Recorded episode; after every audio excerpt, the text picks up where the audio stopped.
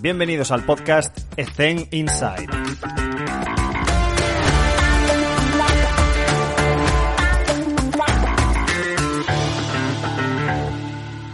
Muy buenas a todos y bienvenidos un día más a Ethen Inside. Hoy está una persona para mí muy especial porque le di mucho la tabarra hace unos años. Dani Moreno, ¿qué tal? Estoy encantado de que estés con nosotros. ¿Cómo te encuentras? ¿Qué tal? Muchas gracias. Muchas gracias por invitarme. Es un placer, es un Muy placer. bien. Eh, Dani, para quien no te conozca, eh, que nos cuentes un poquito actualmente cuál es tu día a día y, tu contexto de trabajo. Bueno, eh, yo fundamentalmente, porque hago varias cosas, pero soy el, el preparador físico del primer equipo del Juventud. Coordino la preparación física en el club, eh, tanto la parte masculina de cantera como la parte femenina. Eh, y luego llevo lo que son las ciencias aplicadas eh, a, a nivel de club, ¿no? Lo que sería investigación y desarrollo, por decirlo de alguna manera. Mm. Eh, aparte, em, bueno, soy mini conferenciante porque no me deja mucho tiempo el, el baloncesto, pero mm, doy clases tipo conferencia en varios másters o ahí donde Mm. me, me suelen invitar. Eso ya lo sabes tú porque lo, lo has visto. Y, luego eh, lo que hago, especialmente, bueno, básicamente en verano, eh, es entrenar con jugadores de baloncesto, eh, tanto a nivel de el desarrollo de sus capacidades físicas, ¿vale? Que sería propio del preparador físico, como de sus capacidades técnicas, que es un poquito mi, mi parcela de entrenador, que durante el año la tengo ahí escondida como preparador físico, pero que la, la he tenido siempre y la intento cuidar de vez en cuando. Y de toda la trayectoria profesional que has tenido, eh, ¿podrías recuperar eh, algún gran momento que has vivido? ¿Recuperarías alguno de estos? Gran momento, eh, he vivido muchos. Yo, claro, prácticamente toda mi vida laboral la he pasado en el Juventud, he estado 10 Mm. años en cantera y, y luego voy por los 12 de, de primer equipo y la verdad da para bastante, ¿no? Pero eh, yo recuerdo una cosa en general eh, con mucho cariño y luego otra, en, bueno, un momento. Eh, el momento es el, el año 2008 que, bueno, eh, ganamos en la Peña ganamos eh, la Copa del Rey, la, la ULEP y bueno, fue un momento pues importante, ¿no? Para, para nosotros porque realmente todo un esfuerzo y una generación de jugadores en los que estaba pues Ignore el Peratumás, eh, Pau Rivas y ya pues los, los- las estrellas Ricky Rudy pues eh, bueno, fueron importantes para, para tocar un poco el cielo, ¿no? Para competir por títulos cuando nosotros eh, ahora mismo el baloncesto moderno, si no tienes grandes presupuestos, no puedes competir por, Ya. por nada prácticamente, ¿no? Ese fue el, el momento y, y generalmente eh, tengo mucha satisfacción, en el Juventud se vive así, cuando los jugadores de cantera debutan, ¿no? Cuando tú el esfuerzo de muchos años, mucho tiempo y sobre todo mucha gente, que esto siempre me gusta marcarlo, porque cuando salen entrevistas a jugadores, eh, bueno, ¿cuál fue el entrenador que te hizo debutar? Y tal, sí, sí, seguramente es el que menos tenga que ver, a veces sí, Ya. ¿eh? porque a veces Ya. están muy implicados los entrenadores de primer equipo con, con la progresión del chaval y, y son muchas horas también que pasan. Pero eh, hay un trabajo ahí de gente que ha estado a veces en mini, en infantil, en pum, pum, pum, eh, tecnificaciones y venga, y días, y días, y días, y que vayas a la escuela y que no saques malas notas, Mm. y que si estás becado con nosotros te portes bien en casa y que comas apropiadamente y que te compo... Es un trabajo de realmente de mucha gente y, y es como un pequeño placer que lo tienes mucho cuando estás en cantera y ahora estoy arriba, pero con funciones también transversales y, Mm. y bueno, es como una cosa que siempre que pasa, y a nosotros por suerte nos sucede bastante, pues es un pequeño premio que, que tenemos frecuentemente. ¿Y cuál, si, si pudieses recuperar, aunque seguro que hay muchos factores, cuáles son las, las claves de, porque el Juventud se le considera una, una de las mejores canteras de, de España de siempre? Eh, ¿Cuáles serían ese, ese, esa estructura que rodea al, al jugador a nivel de, pues vamos a intentar llevarte al máximo rendimiento? ¿Cuáles serían esas claves? Bueno, Eh, lo primero que yo siempre digo, eh, lo que hay es ilusión. Eso es lo fundamental. Parece un tópico o mm. parece algo, pero es brutal la ilusión que hay en Badalona y en el Juventud por, los jugadores de formación. Hay ilusión, se trabaja, se empuja, se discute, em, los entrenadores eh, socializan con los entrenadores, con los preparadores físicos, mm. eh, con un bocadillo y una cerveza los viernes por la tarde en el bar de referencia, se habla de baloncesto, mm se queda para ver los partidos del primer equipo y se habla de lo bien que se hace, lo mal que hacemos, eh, lo que sea, y, esa, esa parte para mí es muy, muy importante. Es una parte social que la tenemos nosotros y no la tiene nadie más. Hmm. Y cuesta de construir, no, no es una cosa que, que la puedas planificar mucho y tal, simplemente mm, en gran parte sucede. Hmm. ¿no? Y nosotros eh, tenemos suerte de, de, tenerla. Y luego ya hay una estructura que lleva mucho tiempo, que se ha ido mejorando, que hay veces que se resquebraja, ¿no? La crisis, pues al final, mm, claro, en inversión, pues prescindes de gente, prescindes de, calidad también y se resquebraja un poco, pero, pero sigue estando, ¿no? Hay una estructura muy fuerte que, empieza y yo, por ejemplo, que nosotros como preparadores físicos tenemos funciones a partir de infantil, a, partir de los 12 años, eh, lo que hice es em, ser mucho más profundo en nuestro trabajo y nosotros em, tenemos la, la, escuela, la iniciación que le llamamos, que empieza a los cuatro años, ¿no? Tenemos chavales realmente pequeños que vienen a hacer motricidad o le llames como, como quieras, pero vienen a, empezar a hacer deporte mm. Y el baloncesto es como la excusa, es el, hilo argumental, pero realmente eh, lo que hacen es pues, moverse, juegos y ese tipo de cosas. Pues empezamos ya a trabajar con la gente que coordina esas partes para eh, dar trabajo ahí para em, empezar a, tapar agujeros que luego nos iban a surgir de la parte física en las edades más tempranas. Nosotros no podemos tener un preparador físico ahí destinado a niños, hmm. pero ellos sí que están haciendo trabajos que nosotros les asesoramos y que les mandamos eh, con esos chavales. Y eso eh, ya hemos recogido pues, los primeros frutos y, hemos cambiado cosas más arriba porque las hemos hecho muy bien abajo.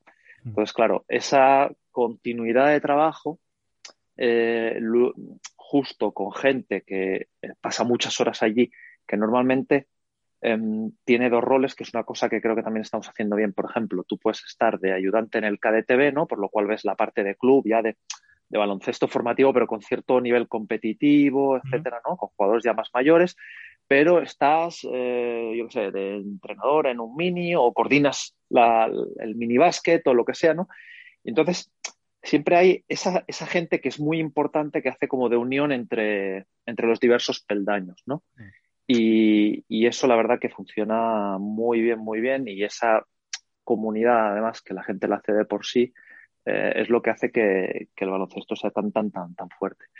Aparte, cuando empezó eh, Joan Junoy, que fue el, director técnico que, que me fichó a mí, eh, se potenció mucho la parte física. La verdad que yo estoy muy contento. Yo entré que no teníamos una estructura, había un coordinador, pero no había una estructura real.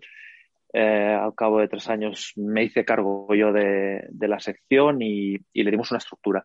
Mm. Eh, luego la hicimos diferente, tenemos una estructura que no la tiene nadie más en, en toda España. Nosotros trabajamos por, por objetivos o por capacidades o llámalo como quieras, no trabajamos por equipos. O sea, tenemos preparadores físicos que tienen su, eh, su pequeño, sus pequeñas herramientas, ¿no? Su, sus capacidades con las que deben trabajar y, individualizamos un poquito a medida que el jugador avanza, lo vamos individualizando más cuál es el, camino del jugador a seguir hasta llegar arriba, ¿no? Y también eso siempre se ha hecho, el entrenador siempre lo ha hecho a, a nivel técnico, especialmente cuando se hace una tecnificación o un entrenamiento de desarrollo, pero nosotros lo hemos hecho a, nivel físico y nos ha dado, yo creo que un, plus. Mm, ¿Qué nos falta? Pues nos faltan medios, nos falta más gente, nos falta más espacio, nos falta más horas de pistas, porque tenemos em, las pistas, el tema limitado también, porque estamos en una instalación, bueno, tú lo has visto, ¿no? Mm. estamos bien, pero tenemos muchos equipos y no podemos salir de allí por una cuestión de, convenio y tal. Y bueno, nos faltan algunos medios, pero realmente es la, gente la que, la que hace la peña, yo creo, realmente fuerte. ¿Cuántos niños hay aproximadamente ahora? De juveniles para abajo. Sí, cuando éramos solo masculino, ¿vale? Y te estoy hablando hace dos años, eh, yo creo que son unos 400 y con las chicas creo que estamos hablando de unos 600. ¿Vale? Te digo cifras grosso modo, pero la cosa va por ahí. Qué barbaridad. Desde luego, cuando, cuando me diste la oportunidad de, ir, a, ir a Badalona y ver eh, uno de los entrenos y tal, que me llamen estúpido, pero es que realmente cuando entré por el pabellón, que era la primera vez que lo hacía, se respiraba eso. Porque además me coincidió que había gente entrenando, que había justo una transición entre entrenos, y sí que veías eso, veías tanta gente que decías, pero ¿cómo no va a salir gente de aquí? ¿Sabes? Y mi siguiente pregunta, he apuntado un tema de gol de estándar para, comentarlo después, pero mi siguiente pregunta va con desde, ¿qué llevas? 22 años, 23. Sí, sí, todo, sí, sí, Una barbaridad. 22. Em, tú has podido vivir eh, el, el, entrenar en formación a auténticos mm, grandes jugadores, pero has podido ver también a mega cracks de históricos. Entonces, ¿cuál es la diferencia? Entre los muy buenos y los históricamente ultra cracks? ¿Cuál es la diferencia? Mira, los históricamente ultra cracks, los primer nivel mundial, eh, tienen una cosa que yo creo que la explicaba muy bien Chesco Spar, ¿no? Lo decía muy bien, que esos van a ser buenos a pesar de ti. van a ser buenos y ya está. Y lo mejor que puedes hacer es ayudarlos de la manera que ellos se dejen ayudar. ¿no? Yo he convivido, creo que con dos de esos em, top em, primerísimo nivel, que son Ricky y Rudy. Luego, em, creo que hay algún otro que está cerca, eh, tipo tenemos a Alberto Avalde, tenemos un Pau Rivas, que ya son jugadores de, equipo grande de Europa, de, bueno, de muchísimo nivel. Y luego ya están los que son muy buenos, que cualquier jugador ACB es muy bueno. ¿Vale? Para que te hagas una idea, porque eso es una cosa que sí yo sí que cuento, ¿no? Yo tengo recogidos pues, datos de todos los jugadores que tenemos en cantera y tal. Y me gusta contar para explicárselo a la gente. Eh, nosotros, que somos el club de Europa que más jugadores lleva al profesionalismo, el club de Europa que más jugadores lleva al profesionalismo, llevamos menos de un 5% de nuestros jugadores al profesionalismo menos de un 5%. Eso quiere decir que de una generación que nosotros estamos llevando un jugador de media, o sea, de, 1990 hay un tío, del 91 hay un tío. Realmente no es así, porque el 90, por ejemplo, tenemos dos, del 91 pues salieron dos también, del 92 salieron cuatro, pero luego hay una generación que no te sale ninguno, ¿no? Pero, pero que estamos incluso algunos años por encima de ese, de ese, de ese uno, ¿no? Eh, claro, tú cuentas, vale, empezamos lo que es nuestra parte más profesional de formación, que empezaría ahí en, infantiles, en los 12 años, y lo contamos hasta nuestro equipo vinculado, que suelen estar dos, tres años los jugadores, ¿no? Hasta 20, 21. Esos 8, 9 años. Cuentas los jugadores que han pasado por allí. Claro, en infantil el equipo es uno, ¿no? Y está ese, ese jugador que va a llegar arriba. Y hay 11 compañeros. Al año siguiente, pues se cambian tres compañeros, ¿vale? Ya tienes tres más. Eh, luego, pues se cambian otros tres. Y claro, cada año vas haciendo cambios, cambios, cambios. Claro, tú tienes que contar con todo eso. Con todos los entrenadores, con todos los preparadores físicos, con todo eso es inversión de dinero para que ese tío llegue arriba. Y realmente llegan muchos, nosotros parece que llegan muchos, pero realmente llegan muy, muy, muy, muy, muy pocos. Muy pocos. Y te aseguro que cuando ves cuando ves a Ricky entrenar con 12 años o con 10 años, porque yo lo he visto, yo soy de la misma zona que él y lo conocí antes de, llegar al Juventud, conocí a la familia, em, ves que eh, ya lo ves. O sea, tú ves que ese tío ya es profesional. O sea, el, tema es cuándo, cómo, dónde y con quién, pero él, ya es profesional. Él es diferente. Es, ese ya es un nivel. Luego los hay otros que tú los ves muy claros, ¿no? Tú ves un más que te llega y dices, pues es que tengo una bala aquí que no puedo fallar el tiro, ¿no? Es el, el contraataque solo y dices, no, no puedo fallar esta bandeja, ¿no? Y, luego también, a, mí me gusta cuando hablamos eh, internamente en el club, ¿no? Y a mí me gusta ser autocrítico, ¿no? Hay veces que tú lo ves, es más fácil verlo cuando más grande es el chaval, ¿no? Es más fácil ver en cadete un talento que en infantil. En infantil hay cosas que se hacen que en junior no las puedes hacer, ¿no? El, jugador de uno contra uno, que rompe y termina fácil. Eh, sí, sí, porque los grandes, cuando son pequeños, son torpes, ¿no? Aún no sé qué, pero en junior ya los grandes ponen tapones, ya son... Y, y ahí es, en esas edades es muy complicado, pero en cadete junior ya ves, eh, ves muchas veces el, el talento en, en, más o menos en, en, el entorno en el que se tiene que desarrollar. Mm. Y hay veces que hay jugadores que dices, bueno, yo creía mucho en este, o nosotros creíamos mucho en este, y algo ha fallado que no hemos sido capaces de acompañarle todo el camino para llegar, muchas veces llegan a ser profesionales, pero no al nivel que, que a nosotros nos gustaría, ¿no? Y, y, eso también es bueno que también se sepa, porque la gente pone mucha ilusión eh, en los procesos deportivos, a veces yo creo que demasiada, eh, me refiero a las familias o, o, a los propios jugadores, y luego también hay una estructura, se profesionalizan muy rápido los chavales. Eh, mm. En infantil, cadete, hay jugadores que ya tienen un representante, que, que alguien ya les está diciendo que son buenos, ¿no? Que Uf. a la familia, las familias no son, no, no, han vivido el ambiente deportivo. Cuando hay un hijo de un exjugador es muy fácil porque ya sabe de lo que va. ¿Sabes? Mm. Eh, no, no, me comáis la oreja al chaval, que él, dejarle que juegue y mm. que estudie, no sé qué. Pero muchas veces, claro, ah, tu hijo tiene talento, no sé qué, ah, a mí no sé ni lo que es el baloncesto, o sí, a mí me hubiese gustado jugar baloncesto, y ah, pues va a llegar a ser todo y no sé qué.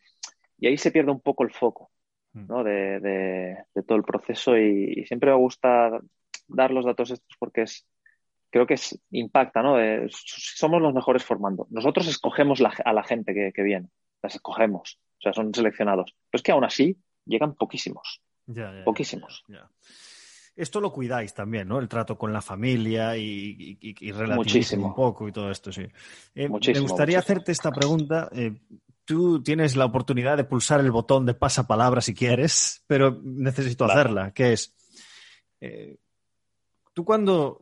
No me quiero poner en el caso Ricky o Rudy, pero imagínate, dentro de 10 años, tú tienes al infantil o al cadete y dices, pues que estos dos, estos dos van a llegar, lo que dices tú, a pesar de mí el sí, trato justo no ocurre en este. O sea, tú vas a, poner todo de tu parte desde el, todas las áreas para que esta persona llegue, porque sabes que hay otros tres que no van a llegar. Entonces, le dedicas más tiempo, le dedicas. Eh, sí, sí, sí, sí. ¿no? Sí, sí, sí, totalmente, totalmente. ¿Y totalmente. Cómo, cómo es Pero el eso, clima eso, eso creo que semanal? Eso creo que es. Sí. No, eso creo que es muy, muy honesto y te voy a poner o sea, te digo primero el contexto general en, en, en cómo se hace o cómo, cómo, lo hacemos y cómo lo creo que hay que hacerlo. Hmm. Y luego te pongo el ejemplo de Ricky, que me parece muy, muy, muy, muy bueno. El, el, el tema es, parece que no, pero eh, los chavales también lo saben. O sea, los chavales que jugaban con Ricky sabían que Ricky eh, estaba fuera del alcance. Y cada día que pasaba, Ricky estaba más fuera del alcance. ¿Vale? Eh, claro, em, eh, ellos ya lo saben. Entonces, ¿qué hacemos nosotros? Nosotros lo primero que hacemos es, vamos a, eh, a tener una estructura, en mi caso yo me ocupo de la estructura física, ¿no? Pero vamos a tener una sí, estructura sí. de gente y de medios que pueda cumplir con los objetivos pues, de un equipo y de todos los jugadores que estén en ese equipo. ¿Vale? O sea, no nos olvidamos de ningún jugador, que ese jugador esté bien atendido físicamente, que cuando tiene una lesión haga un buen proceso de adaptación, todo. Hmm. ¿Vale? Eso, todo. Pero luego tenemos ponemos un poco de esfuerzo en tener eh, esos procesos de individualización o, o de extra. Claro, no ponemos fichas al azar, porque no, las, porque no tenemos. No tenemos una legión de entrenadores que. No, ¿quién, quién hace eso? Los que tienen un negocio. Mm. Tú tienes un negocio eh, y entrenas, mm, yo qué sé, triatletas, y todo el triatleta que te pasa por la puerta, o no triatleta, tú lo haces triatleta. Y luego a lo mejor tienes uno en ese grupo que bueno, es amateur bien o incluso puede ser profesional y tú también lo llevas. Mm. Pero mm, tú entrenas trialetas o, bueno, no sé. Ahora hay muchos negocios eh, que se dedican a, a la formación de, de, jugadores, no solo de baloncesto, también de fútbol, desde una parte física y técnica, aparte de los clubs. Sí, Realmente, sí, sí. ¿Vale? En fútbol eh, se está externalizando y, eso un montón. En, en, en, fútbol es una pasada, es una pasada, sí, ¿no? Y eso, bueno, puede estar bien, puede estar mal, porque yo creo que a veces se engaña un poco la perspectiva del jugador. Puede estar bien si lo interpretas bien, ¿no? Decir, ay, pues mira, a ti que te gusta el baloncesto, chaval, pues venga, profesionaliza un poco más tu, tu pasión, ¿vale? No, no con el objetivo de, no, es que si voy aquí voy a ser profesional, no, no va, no va de esto, ¿no? Va de que tengas un poco más de medios, pero nosotros, ya como ya te digo, tenemos muy pocas balas y tenemos que apuntar muy bien al, objetivo que queremos, ¿no? Y, lo hacemos y, yo creo que lo hacemos razonablemente bien, pero siempre con unos estándares éticos, yo creo, y morales, eh, eh, yo que sé, elevados, ¿no? Nosotros definimos mm, cómo vamos a hacer eso, pero siempre sin dejar a nadie en el camino. O sea, mm. nosotros, eh, mm. todos nuestros jugadores tienen todas las atenciones del club, no dejamos sin a nadie. claro, claro. Sí, que ya te digo que en otras culturas no es así. O sea, yo lo explico siempre. Eh, yo he estado en Estados Unidos con un compañero mío, con Xavi Peña, que ahora está en la Universidad de Vic, que él se dedica al vóley. Pero allí lo es claro. Eh, tú vas a una universidad, vas a un high school, a ver dónde ves tú en España un chaval en una competición cadete, o cadete, ya, no te digo junior, cadete, que tenga tiros para meter 90 puntos. Tiros, no, no que los meta, que tenga tiros para meter 90 puntos. No lo ves. Y ahora tenemos un tío que ha entrado en el draft de este año en la NBA, que es famosísimo el vídeo que mete 93 puntos, pero que juega solo. Eso Aquí culturalmente no se permitiría, ¿no? Tener una estructura así de, no, tú juegas solo y los demás están para ayudarte a jugar, ¿no? Em, no, no, somos eh, eso, ¿no? En Europa, ya hablo de, bueno, en Europa, en España. En Europa quizá hay algún sitio que sí, pero en España fundamentalmente. Pero sí que es verdad que, que los extras, ¿no? Ese esfuerzo extra que pones, lo tienes que orientar porque, porque además es bueno para el chaval. Todo lo que, lo que el chaval eh, aprenda de pequeño, em, físicamente se desarrolle pequeño, técnicamente, tácticamente se desarrolle pequeño, son aprendizajes que son mucho más fijos mucho más fijos mm. y, los tienes que dar en, la medida que están también en el momento de asumirlos. No los puedes dar demasiado pronto, no los puedes dar demasiado tarde, pero, pero tienes que estar dispuesto en ese momento a darlos y, se necesita, ¿no? Y el ejemplo de Ricky me parece muy, muy bueno porque eh, lo he explicado alguna vez y tal. nosotros hay un momento que, yo tenía a Ricky eh, pues, en cantera. Mm. Y Ricky empieza a jugar y, y, más que a jugar, a entrenar mucho con el primer equipo y tal, ¿no? Pero hay un momento que empieza ya a ser una parte del primer equipo, con 14 años, no 15, y, nosotros tenemos una reunión, ¿no? Hay una reunión con el director técnico, el, director de cantera, estoy yo, está el preparador físico del primer equipo y tal, y nos hablamos, ¿no? Y, me acuerdo, y yo les puse encima de digo, digo, mira, esto se basa en decir, Ricky es un eh, niño que juega en el primer equipo o Ricky es un profesional. Hmm. Entonces, en lo que no es estoy con el, primer equipo en pista, o lo tratamos como un niño o lo tratamos como un individuo adulto. Pero eh, nos tenemos que decantar porque al final. Eh, y nosotros, yo, yo creo que hicimos una muy buena decisión, ¿no? Porque realmente es, es un caso muy extremo que probablemente no vuelva a pasar nunca más, ¿eh? pero, pero nosotros dijimos, no, Ricky es un niño, tácticamente, técnicamente está al nivel de, bueno, por encima de muchos jugadores del primer equipo, pero su formación física tiene que pasar y Ricky hacía su entreno en primer equipo, salía, se venía conmigo, entrenaba y no sé qué. Y eso durante un tiempo le estuvimos acompañando ya luego, ya él fue un integrante del primer equipo antes de los 18 de, pleno derecho, dijésemos, ¿no? Pero también iba a la escuela, le permitíamos que fuese a la escuela por las mañanas. El equipo entrenaba por la tarde para que Ricky pudiese venir. Eh, tiene esa, esa particularidad, ¿no? Entonces, claro, ese tipo de decisiones se toman también orientadas a, un jugador. Y, yo creo que son muy importantes y también es, claro, yo en aquel momento yo estaba en cantera y era como que mm, es muy ético lo que estamos haciendo y muy importante, pero luego te das cuenta que el mundo profesional, los, eh, cuando el mundo se profesionaliza, el jugador, eh, la gente, el, todo el mundo te acaba utilizando, ¿no? Hmm, hmm. Y dices, hombre, mm, claro, también entra en la discusión de si tú eres profesional y te estamos pagando como un profesional, ¿por qué tengo que estar poniendo recursos a, a que tú seas eh, un, niño o a que te desarrolles? No, no estás aquí para desarrollarte, estás para rendir. Hmm. ¿no? Y es una discusión que yo creo que es muy bonita, que tiene nuestro mundo, que nosotros nos encontramos en ella porque tenemos chavales jóvenes. Pero, pero bueno, el caso de Ricky a mí me gusta siempre explicarlo y ilustrarlo porque es una cosa que sucede que todo el mundo tiene cuando yo voy a una conferencia digo, ¿cuántos eh, entrenaréis a Ricky como un niño siendo un niño? Y todo, todo el mundo levanta la mano. Digo, vale, vale.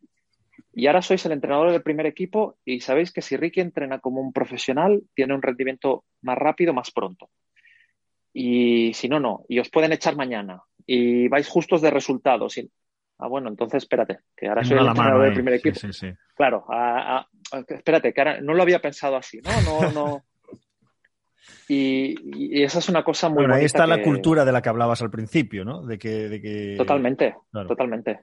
o sea, un americano, por ejemplo. que sustentan las decisiones. Claro, un americano, o sea, lo que yo estoy diciendo de, director es tonto. Hmm. O sea, ese chaval está jugando con mayores, pues a entrenar con mayores, ya es, ya es un mayor. O sea, él te ha demostrado que ya es un mayor, ¿qué me estás hablando? No, no me...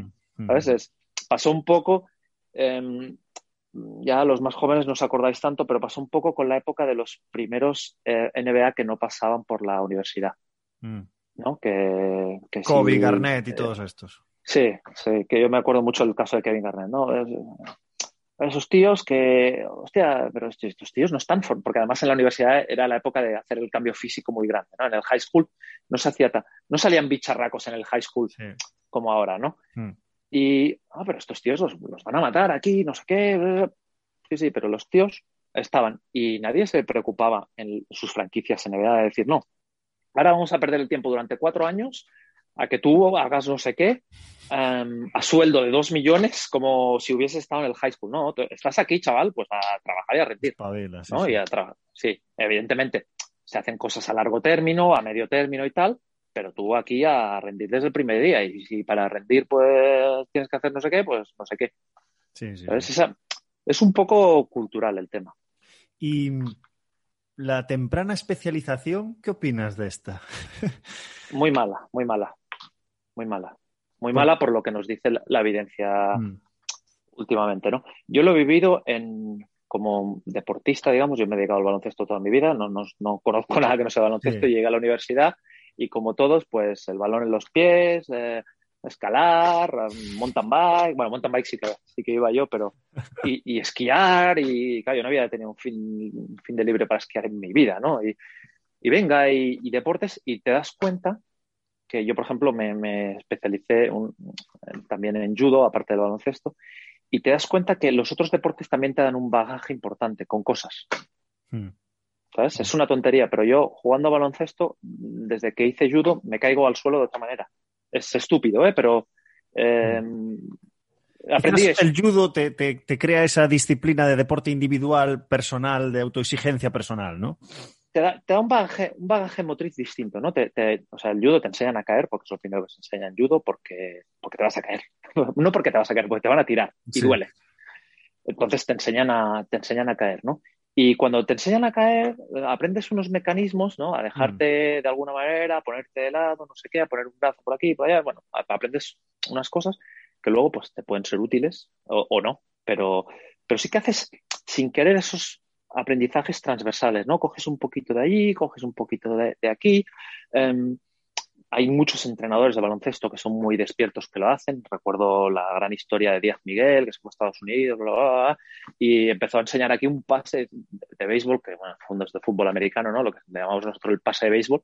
Los americanos no lo llaman así, hmm. ¿no? Pero él, dio, él dijo, hombre, ¿por qué no podemos pasar el balón como lo hacen estos tíos aquí? ¿No? Hizo un poco ese coger de otro sitio y por qué no aquí, ¿no? Y en el hmm. fútbol eh, de grandes, pero sobre todo en el fútbol sala, se ha adaptado el bloqueo directo del baloncesto o en el ah, hockey se utiliza el bloqueo directo del baloncesto, ¿no?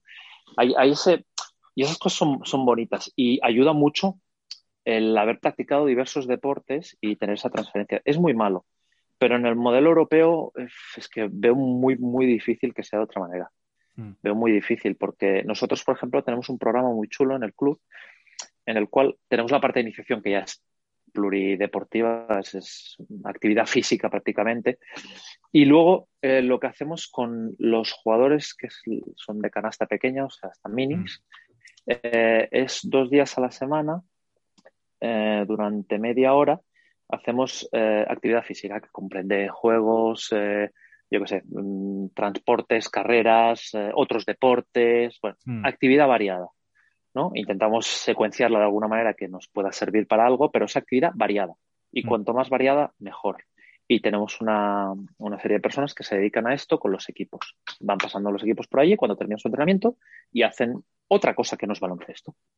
Es una preparación física. Claro, a largo término, ¿qué sabemos? Pues que es lo de siempre, ¿eh? correlation is not causation, ¿eh? Pero ¿qué sabemos? Que, que, la gente que ha hecho más deportes cuando está en formación en el modelo americano, pues se lesiona menos, que es más robusta, que tiene vidas deportivas más largas, que a veces rinde más también en el deporte específico, ¿no? O sea, no es solo una cuestión de no lesionarte, es una cuestión de que a veces eres mejor en tu deporte. Mm. Mm. Pero nos cuesta un poquito de, verlo, porque ¿qué hacen aquí las federaciones? Intentan ir cada una a captar, ya no te digo talento, pero es público, ¿no? Masa social, pronto. Mm. ¿no? Eh, yo he visto en un campo de tenis niños que la raqueta es casi como ellos, con cuatro años, ¿no? Que prácticamente no la pueden mover, ¿no? Eh, claro, hay deportes que es, es, es, bastante complicado. En el vóley, por ejemplo, que el balón al final duele, ¿no? De contactar con él, pues se intentan hacer adaptaciones, pero que no acaban de ser el, el vóley. En el béisbol el balón no se lanza, te lo ponen encima de un palito y juegas a tibol, ¿no? Y tienes que la pelota está quieta y tienes que ver si le das a se hacen una serie de adaptaciones para, para acceder al chaval de más pequeño porque realmente muchas veces hasta te desvirtúa el deporte. Ya, ya, ya. Y, en Europa es difícil. Em, en Europa lo veo difícil. Vamos a pasar a, eh, a otro a otra temática un poco más, más reflexiva de, las cosas que has cambiado. Es decir, de toda tu trayectoria profesional, eh, en nuestro gremio, digamos, hay, llámale modas, llámale métodos, llámale lo que sea, y las cosas cambian. Es decir, tú echas la vista atrás y en 10 años, pues, estabas haciendo las cosas diferentes a los que haces ahora. ¿Podrías recuperar eh, cosas que has cambiado, cosas que has priorizado, o le das más importancia ahora? Y puedes hablarlo en cualquier contexto, profesional, primer equipo, cantera, lo que, lo que se te venga a la cabeza. Sí. Yo, yo hay una cosa que ya lo cambié en cantera, que me di cuenta que era un error total y, y viene un poquito de cómo nos están formando nosotros ¿no? en, la universidad. Fue el tema de hacer test. Ah. Hacer test está, está, muy mal entendido. Primero porque no dominamos los test, ¿vale? O sea, tú puedes coger y coges la Kuznavet, ¿cuánto hace este? 13 o 13, me voy a los baremos, tal. Mm. Tal, pero tal en el entorno del baloncesto, que es la Kuznavet específica al baloncesto, eh, es sensible el instrumento, es válido, eh, cuánta variabilidad tiene, no sé. Hay una serie de cosas que, no dominamos, ¿no? Y luego, que eh, claro, testamos, claro, en el momento que el test no es tan, tan, tan útil cuando investigas, y la mayoría no, no lo son, em, ¿para qué testo? ¿No? es tan importante testar. Eh, ¿Cuánto tiempo me ocupa? Cuando, cuando un test, tú te vas a correr, por ejemplo, mañana, te coges tu iPhone y te, pones tu aplicación de la que sea, ¿no? Rantastic o la que sea, pum, me, vas a correr. Y tú ahí testas tus kilómetros y tal, tú ahí no estás ocupando un tiempo extra más que abrir la aplicación y tal. Es, es un muy buen instrumento de medida. Con el pulsómetro, muy buen instrumento de medida, porque en ese deporte, eh, pues te da un poquito la relación entre tu intensidad eh, de trabajo o, el ritmo que llevas eh, y, tu, y, tu, percepción interna, que tú dices, hoy me he sentido bien, mal, y luego tu, la afectación interna que ha tenido ese trabajo en ti, ¿no? Tu carga interna, ¿no? Mm. Y bueno, pero eh, muchas veces estamos una sesión entera midiendo una cosa que no sé qué. Realmente es importante eso y la, la realidad es que la mayoría de veces no lo es. No lo es y especialmente ahora que el gran tópico es prevenir lesiones, eh, hay una, carta abierta del ex editor del British Journal of Sports Medicine, que es Rolbar, que eh, él dice, eh, ¿por qué la mayoría de, test ¿no? ¿no? predicen lesiones y puntos suspensivos y nunca lo van a hacer? ¿no? Y él explica por qué los test o los métodos que tenemos para decir que este individuo está en riesgo, no riesgo, no sé qué, realmente son una bazofia. ¿no? Una pérdida de tiempo. Y él te explica todos los porqués, ¿no? Eh, y realmente yo en eso me equivoco un montón. Yo medía un montón de cosas, porque quería saber y quería a través de eso también mejorar cómo, o sea, em, mejorar el proceso, ¿no? Ver cómo el jugador progresaba y tal. Y luego hacía una cosa que está muy mal, que es, por ejemplo, yo entrenaba durante un mes, entrenaba fuerza, pongamos, ¿no? Y antes hacía todos los tests y después todos los tests y el jugador había mejorado en resistencia. Yo mm. decía, ah, qué bien, no, no, ha mejorado en resistencia, no depende de ti. O sea, no, no tiene nada que ver con el trabajo que tú has hecho. Y además, eh, no seas tan soberbio mm, de creerlo, porque es que además los jugadores en formación eh, con 16 años van a ser más fuertes que con 14. Contigo o sin ti, con el baloncesto o sin el baloncesto. Lo que tenemos que hacer es maximizar eh, ese momento de, o esa evolución. ¿vale? Entonces, yo eso lo he dejado un montón. Hmm. Eh, medimos cosas muy concretas que nos son muy útiles. Algunas cosas no tienen ni que ver con el rendimiento en baloncesto, sino que son operativas. Por ejemplo, medimos, enseñamos a los chavales a medirse pues, una frecuencia cardíaca, porque luego nos sirve para decirles, pues mira, con este más o menos esfuerzo, pues no sé qué. Eh, medimos los kilos que levantan en unos ejercicios básicos porque nos sirve para programarles el trabajo también, hmm. pero no porque más kilos sean mejor en este ejercicio concreto, ¿no? sino que yo te voy a programar en función un poquito a lo que tú eres capaz de hacer. ¿no? Pero intentamos medir poco y que sea muy operativo. Esto es, esto es muy recurrente en, el podcast con la gente que tiene mucha experiencia. absolutamente todos, de forma categórica, dicen que no que han dejado de testear, pero sí que si antes tenían, me lo invento, una batería de 100, ahora tienen una batería de 10 y van a lo operativo, a lo que me sirve, a lo que cuando lo retesté, si es que lo retesteo, me va a servir de verdad para tomar decisiones. Sobre todo se quedan con esto. Así que, Pero es que Es, una pasada porque eh, cuando yo estudiaba, em, te hablan de la, RPE, ¿no? La RPE ya era como una cosa antigua, no era una cosa moderna, era una cosa antigua, ¿no? Y te explican cómo surge la RPE, que lo hace Borg en relación a frecuencia cardíaca, que luego hace en vez de 20 una escala de 10, bueno, toda una historia, ¿no? Mm. Y dices, ¡buah! Claro, empieza a surgir la tecnología y todos empezamos a acceder y ahí dices eso. preguntarte a ti cómo te sientes y que me lo digas, pues cuando yo tengo aquí cacharritos que me dicen cosas. Son obsoletos. Pues, claro, esto es una. Y ahora, la RP es un gol estándar para publicar lo que quieras. Publica mm. lo que quieras en cualquier revista que si no has pedido RPE probablemente no te lo publique. Porque quieren saber cuál es la, percepción del sujeto de no sé qué, ¿no? Porque han visto que eh, una RPE elevada en sujetos más o menos entrenados que no sé qué, pues relaciona con el lactato que tienen, bla, bla, bla, con un montón de cosas. Mm. ¿no? O sea que es un, es un, buen espejo de un montón de factores que tienen que ver con la fatiga o con el esfuerzo que ha realizado. Entonces, ah, volvemos otra vez a lo básico y, yo se lo digo a todo el mundo, con una hoja, un papel, un metro y un poco de buena voluntad, eh, se puede hacer muy buen trabajo y, mm. de nivel. Luego te vas a casa y te lo tienes que pasar al ordenador y tal, pero que no necesitas cacharritos. O mm. sea, todo esto de que se lleva ahora de la carga crónica, no sé qué, no sé cuánto, lo puedes hacer con otros indicadores, no tienes los de GPS, pero lo puedes hacer lo puedes hacer con mm. tiempo, lo, sí, sí, lo puedes hacer con frecuencia cardíaca. Si tú me has seguido más o menos, nosotros trabajamos con el modelo de Polar, por ejemplo. Mm.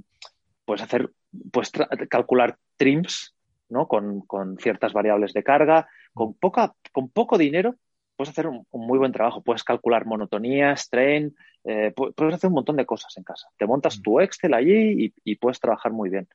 Pero necesitas tener el conocimiento, eso sí pero mm, te tiene que ayudar y sobre todo, para mí la clave es que no te quite tiempo de entrenamiento. O sea, tú al jugador lo mejoras entrenando y mm. el test te sirve para entrenar en mejores condiciones, ¿no? Afinar más el, tiro aquel que decía, ¿no? Tienes la bala y pues una mirilla que sea más precisa que la anterior mirilla que tenías, vale, eso está bien. Pero mm. si te quita la oportunidad de disparar o te quita oportunidades de entrenar, mal. Mal porque no afinas. ¿Y, qué te parece lo siguiente? Igual es una salvajada lo que voy a decir, ¿eh? pero como nunca he estado en cantera de, compartiendo el día a día con auténticas leyendas, ¿es posible que sea beneficioso para el desarrollo del jugador no llevarle a su máximo nivel físico rápido? Para que desarrolle esa pillería, esas habilidades específicas del básquet y dependa de su técnico táctico sobre el físico? Me acabas de hacer una, pregunta que eh, primero no tengo respuesta, ya te lo, te lo avanzo. ¿Tu opinión? Eh, sí, y tengo mucha duda. Tengo mucha duda porque a mí me ha servido mucho jugar a, baloncesto al, nivel que lo he hecho yo em, para reflexionar sobre ello, ¿no? De, ay, si yo cuando hacía esto y cuando evolucioné en esto de una manera inconsciente y reflexionas sobre ello. Y te das cuenta que a veces el tener una habilidad física em, te lleva a que tú mm, te con el deporte, ¿no? No, no, no, a que tú resuelvas situaciones de esa manera. Me refiero a que tú, mm. por ejemplo, eh, tienes una gran arrancada en velocidad, una gran arrancada. Pues tú vas a jugar unos contra unos sacando provecho de esa arrancada. Lo vas a hacer con 14 años. No te, eso no te, no te, aporta nada a, no ser que tú seas el mejor eh, de la última década eh, arrancando, porque entonces sí que vas a llegar arriba y lo vas a seguir haciendo. Hay mm. jugadores arriba que tienen una arrancada espectacular, ¿no? Em, ese, o sea, a Lebron, eh, pues em, hay que maximizarle ese rendimiento. Pero luego a los intermedios, que son buenos en su generación, pero luego ya arriba a juntarse con todos, con el mundo profesional, con todos los que eran buenos en su generación, ya dejan de ser buenos en eso. Y ya su, rendimiento se minimiza. Y tiene mucho que ver con esto que dices tú, ¿no? Mm. De, claro, si yo te maximizo tus capacidades, tú encuentras soluciones físicas a problemas que a veces tienen soluciones técnicas a eso o tácticas. Correcto. Sí. Y a mí eso me parece una mm, me parece una discusión muy buena, ¿vale? Y yo eh, creo que sí que hay que maximizar al jugador físicamente, pero yo mi parte de entrenador, cuando yo entrenaba a jugadores, lo que hacía era eh, ponerles problemas. Hmm. Cuando creía que tenían soluciones fáciles. Por ejemplo, yo tenía un equipo que estaba muy bien, y los llevé cuatro años, eh, lo que era la época de cadete junior, en un club pequeño, ¿no? En un club que, era de una escuela. Y, pero los, jugadores jugaban bien y estaba bien. Y tenía un jugador que yo decía, hombre, este, pues no te diré llegar a ser profesional, pero puede llegar a jugar a cierto nivel. Pero claro, era el jugador más alto que tenía, pero no era un jugador suficientemente alto para jugar mm. de pivot mm. arriba, ¿no? O, en cierta categoría, pongamos en un Alep. Entonces, claro, yo lo tenía que formar como un futuro alero, pero era el jugador más alto que tenía. Y él, en el entorno de la categoría que jugábamos, ¿qué hacía? Pues cogía, se iba cerca del aro, cogía rebotes y finalizaba, finalizaba muy bien. Entonces, ¿yo qué hacía? Pues había partidos que le prohibía pisar la zona. No puedes. Mm, claro. Mm.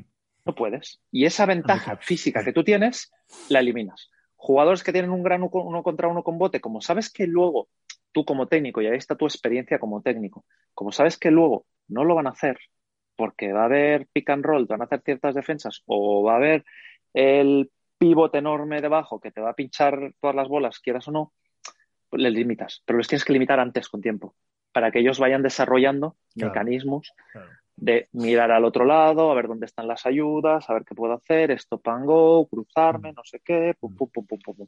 Entonces, claro, de ahí que muchos jugadores que no han tenido, como dices tú, una gran habilidad física de jóvenes, desarrollan grandes mecanismos. O, por ejemplo, jugadores que han tenido que jugar con jugadores más mayores. Y volvemos al caso de Ricky, ¿no? Ricky, ni él era para su edad un gran físico, que luego sí que ha tenido una evolución. Él, era un un late bloomer, ¿no? Era un, jugador que se desarrollaba tarde. Además es un chaval de, finales de año y se notaba, ¿no? En su generación que había jugadores mucho más formados. Pero es que encima tuvo que jugar con gente bueno, ya profesional, con gente de 10, 15 años mayor que ya estaba totalmente desarrollada y, él tiraba de talento para resolver las situaciones. Claro, eso seguramente le ha ayudado un montón. Ya luego él se ha podido desarrollar y él pues, seguramente tiene un físico de, de, primer nivel para la posición, para la posición que ocupa, ¿no? Pero pero hombre, por ver esas cosas y ver en lo que tú eres capaz y lo que no y, ayudarte en ello, a mí me parece un, trabajo del entrenador. Pero no creo que tengas que hmm. cortar un poco la evolución del jugador, hmm. sino que cuando tú ves que está sacando demasiado provecho de, algo en lo que ahora es ventajoso, pero que puede limitarle, ¿no? Pues de vez en cuando, o durante un tiempo, o siempre, ¿no? Le, le, parcelas un poco su ámbito de actuación. Ponerle que se parezcan en situaciones reales futuras. Exacto. Nosotros hemos tenido, por ejemplo, Pera Tomás, ¿no? Que era un jugador que mm. em, vino del vóley. Él, él tenía la suerte, tiene ciertas habilidades extras porque vino del, del, voleibol, ¿no? Y él jugaba voleibol y baloncesto de pequeño, ¿no? Y tenía, pues, ciertas cosas coordinativas muy buenas del salto, del voleibol. Y, claro, él se sentía muy cómodo en todo lo que era saltar, cerca del aro, ¿no? Y era pues, prácticamente un pivot mm, con o sea, con cuerpo de lo que queríamos que fuese un alero, ¿no? Hmm. Hay un momento de su formación que nosotros pues jugamos el campeonato sub-20, que por lástima ha desaparecido, y a él lo ponemos de base. Con todo lo que implica que un jugador que no juega prácticamente nunca de base, que se siente cómodo jugando de espaldas cerca del aro, no sé qué, pues, pues implica perder balones, que el, el resto del equipo no, no, tiene fluidez, eh, etcétera, etcétera, ¿no? Pero, pero volvemos a lo que habíamos hablado antes, era un, un, tío objetivo para nosotros y creamos una estructura para él para que se pudiese desarrollar y la verdad que Pera pues eh, hizo un muy buen trabajo. En Norel con nosotros para desarrollarle ciertas capacidades para jugar de cara, lo pusimos de alero mm. eh, durante un torneo. ¿no? Eh, ese tipo de dificultades. Ya, ya, eso, ya. eso hace que el, que el, jugador, con unas pocas herramientas que tú le des, porque tampoco le puedes enviar a, a los leones, no, no, pues, no puedes jugar a un jugador de 2-12 a, a, hacer crossovers con un base que será siempre más habilidoso que él, ¿no? Pero lo sacas, aquello que dicen de la zona de confort y tal, pues mm. bueno, nosotros no lo llamamos así, pero sí que lo sacas un poco de su, de su zona y te lo intentas llevar un poquito más allá a ver si se desarrolla. Y si se desarrolla, le pones un handicap un poco mayor. Porque si tú le permites todo en su facilidad, él no, no, no es que no siempre se van a la, a la solución fácil. A, a hacer 40 puntos en infantil es relativamente rápido si tú tienes un buen físico. En infantiles es muy fácil. Muy fácil. Y si te fijas, mira, mira los MVPs, los MVPs históricos de, de la minicopa. A ver cuántos son jugadores de, de, primer nivel.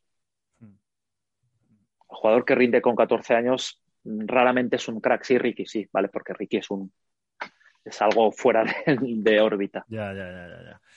Perfecto.